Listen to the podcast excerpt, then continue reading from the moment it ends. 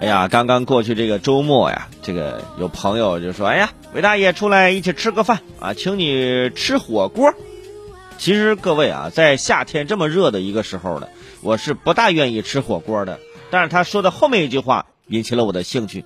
哎呀，这个火锅啊，火锅店是这是个明星开的，嗯，咱们我说去那儿吃是能看见明星吗？他说当然看不见了，但是你可以在那儿吃，你可以发朋友圈。我说我有病啊，我为什么要去到明星开的火锅店拍照片发个朋友圈？干嘛呢？对不对？多少大小我也是个明星吧。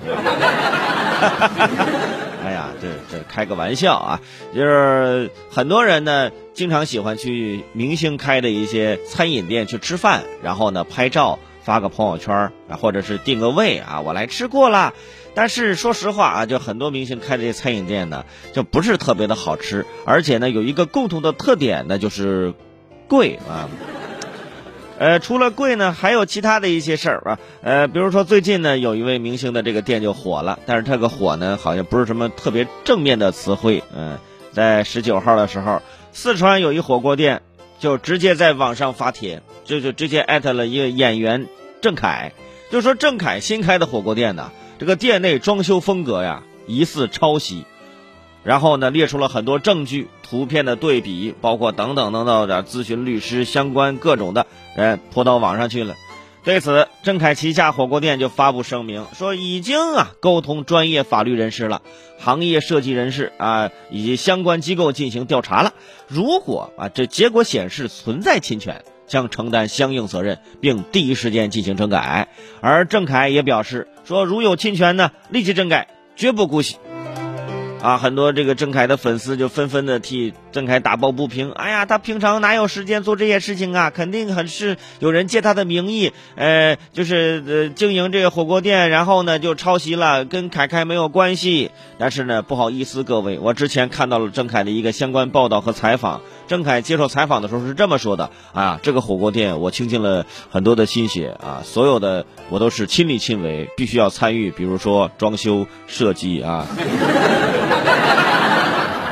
所以说你之前没说这些的呢，就是这还好嘛。但是你已经在接受采访的时候如此表明了，是吧？那那那那咱就就绝不姑息，是吧？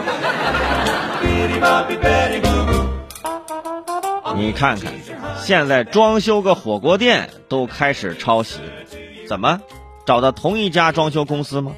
对不对？我推荐你找金空间呢。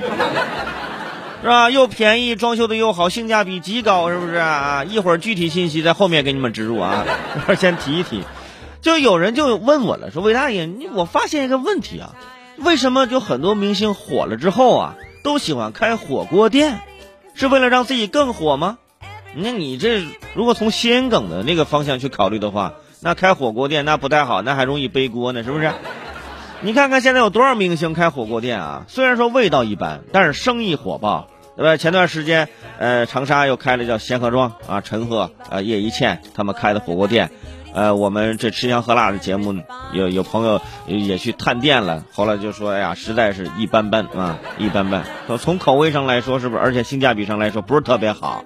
呃，有些人就说，那伟大爷为什么他们就开火锅店呢？这火嘛，有些粉丝喜欢去吃嘛，有粉丝经济嘛，是不是？真的，我都想开个火锅店了，现在。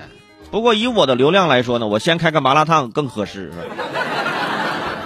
所以很多没有餐饮经验的人呢，会选择火锅作为切入口。为什么呢？因为的确是门槛不高。哎，你比如说这个呃薛之谦，还有叶一茜、陈赫，还有这个热辣一号火锅，哎有什么黄晓明、李冰冰、任泉、黄渤、井柏然，哎，全背后有火锅店。嗯，你说是因为他们平时爱吃火锅吗？不是，就是因为。火锅这个行业呀，就是入行啊门槛的确不高，而且火锅的人群消费其实非常的广阔。根据之前的有一个数据啊，全国那共计超过有四十万家火锅商户。当然了，这是疫情之前啊，疫情之后现在什么情况呢？我们还有待新的数据一个考证。在整体餐饮的一个渗透率为百分之七点三，是中国第一大美食，而且呢。火锅是啊，这中餐当中最容易做标品的一种。哎，首先它不涉及大厨，啊，汤底和酱料都可以在工厂直接生产好，配菜的问题呢，就交给供应链就可以说了。那所以说，火锅比其他中餐的门槛要低，哎，所以说火锅店更容易被复制。而且整体来说，火锅在这几年也是一个上升的趋势，发展的是越来越好，大家吃火锅吃的也是越来越多啊，然后也越来越上火，是吧？而之前上海餐饮烹饪协会的副秘书长在接受采访时就说过呀，因为火锅不仅啊经营成本低，而且毛利率高，正餐的人工成本一般占营业额的百分之二十三到百分之二十四。但是火锅的人工成本往往在百分之十五以下。哎呦，说到这儿我都想开火锅店了，有点诱惑我。